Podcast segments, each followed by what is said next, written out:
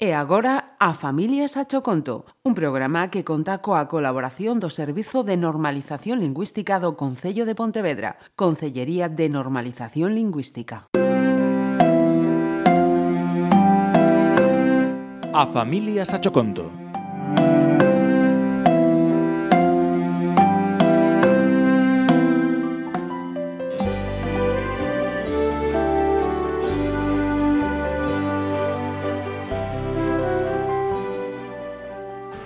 día unha nena chamada Sara foi ao bosque coa súa familia e atopou un diamante morado colgando dunha árbore cun fío dourado e brillante que tiña un papel que poñía para Sara. Sara, contenta e curiosa, foi insignario a súa familia e o seu pai dixo Se di para Sara, será para ti. Non pensas o mesmo, Xulia. A súa nai Xulia respondeu: Pois si, pero tes que cuidalo moito, Sara. Vale, nai, moitas grazas.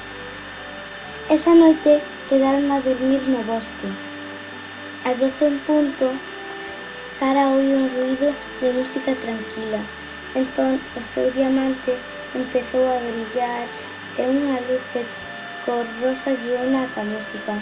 De súpeto, caeulle enriba un cor prateado a e Sara transformouse nunha preciosa fada.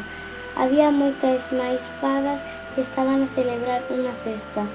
Unha das fadas dixo a Sara O diamante é un regalo noso. Para chamarte brillará e levarate ata nós. Vale, pero agora temos que despedirnos. Ata logo. Pero non queres quedar, dixo unha fada. Vou se podo, dixo Sara.